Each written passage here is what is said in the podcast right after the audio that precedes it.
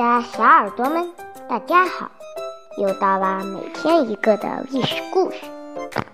孟子周游列国。孟子被尊称为亚圣，是儒家的代表人物。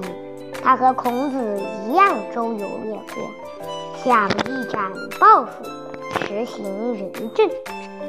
孟子到齐国不久，齐宣王的父亲刚死。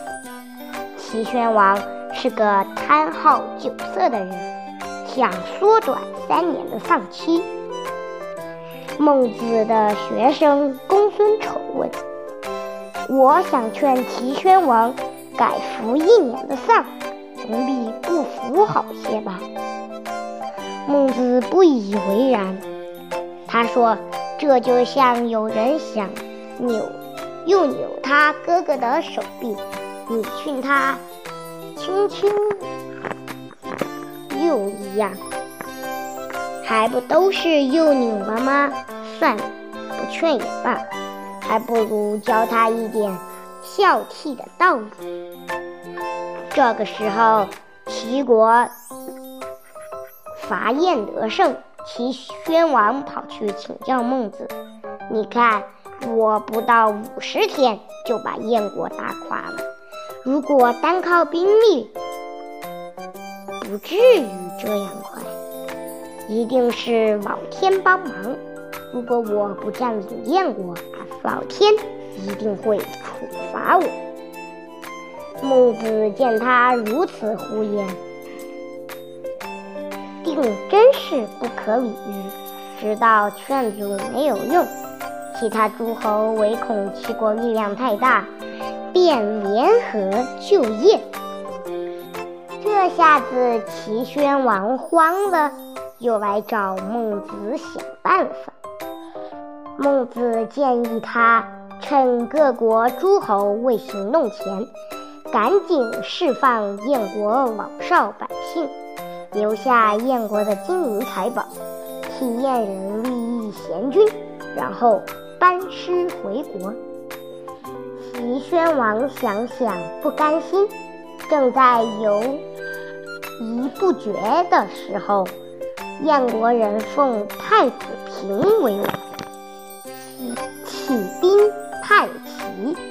宣王这时很后悔，对左右说：“我从来不听孟子的话，想起来真是太惭愧了。”然而左右却替。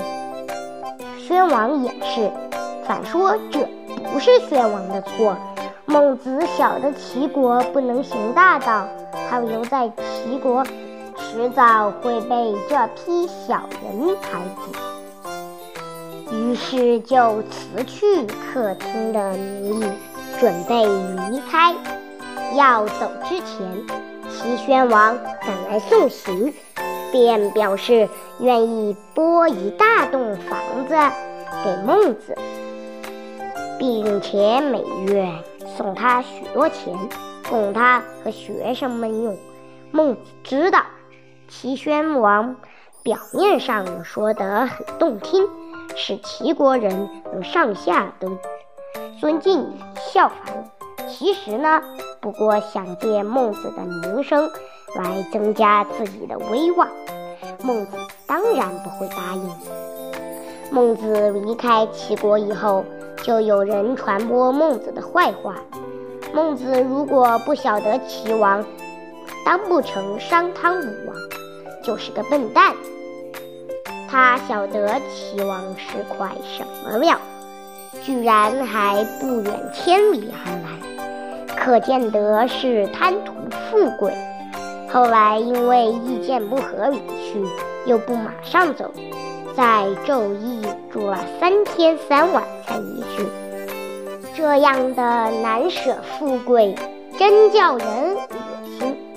孟子听了，叹口气道：“这些人哪里能了解我呢？去见齐王是我自愿的，离开齐王却是被迫的啊！”我拖了三天才走，是希望齐王能误会，赶来挽留我。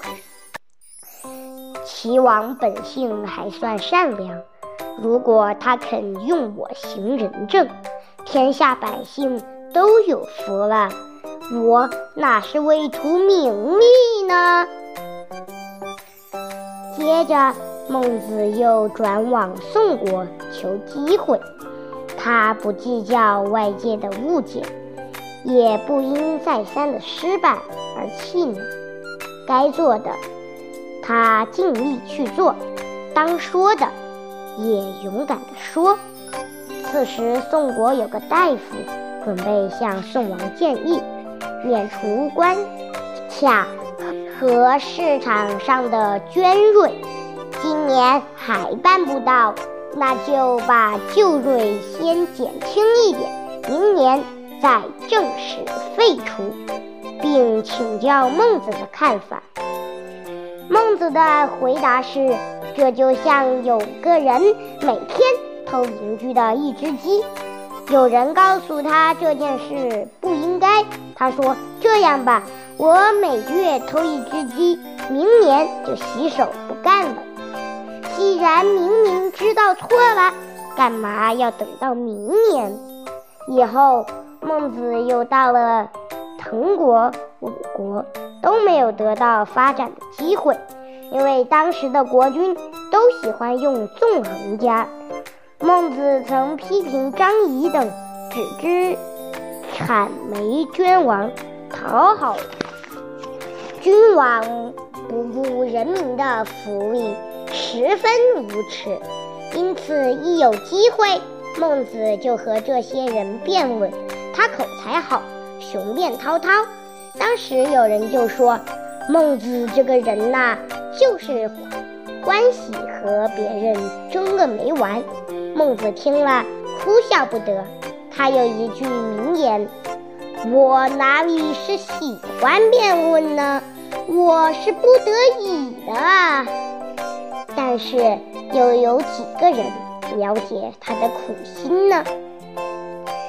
他并且认为，做君主的人该任用专门人才，让他们发挥才干，不要干涉太多。他曾举了一个例：假如君王有一块璞玉，虽然价值万两黄金，也一定会命玉工去雕琢；而治理国家，告诉专家：且把你所学的丢开，通通照我的意思做，这不是很奇怪吗？孟子主张仁政。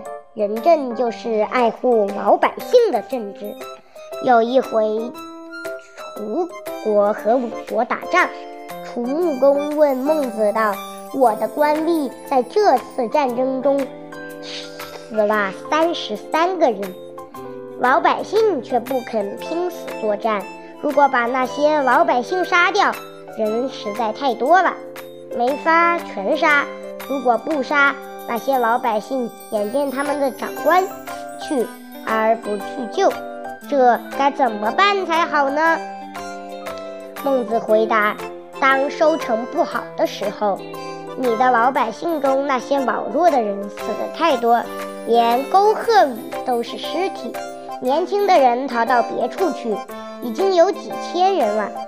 但是你的仓廪中储满了粮食。你的府库中堆满了金银兵器，官官吏却不肯告诉你老百姓困苦的情形。上面的官吏骄傲，于是残害了下面的老百姓。曾子说过：“你要警戒，一件事从你身上做出来，也一定会环抱到你身上的。”老百姓今天才有机会把官吏的残忍毒害。还给官吏，你不要责备老百姓。如果你实行了爱护人民的政治，老百姓就会亲近官吏，肯为长官卖命了。由于仁政是崇高的理想，实行起来却不容易，所以当时各国国君都不愿奉行孟子的主张。当然也就不肯重用孟子了。好了，今天的历史故事就讲到这里，你，请敬请期待下期。庄子不屑做官，让我们下期再见，拜拜。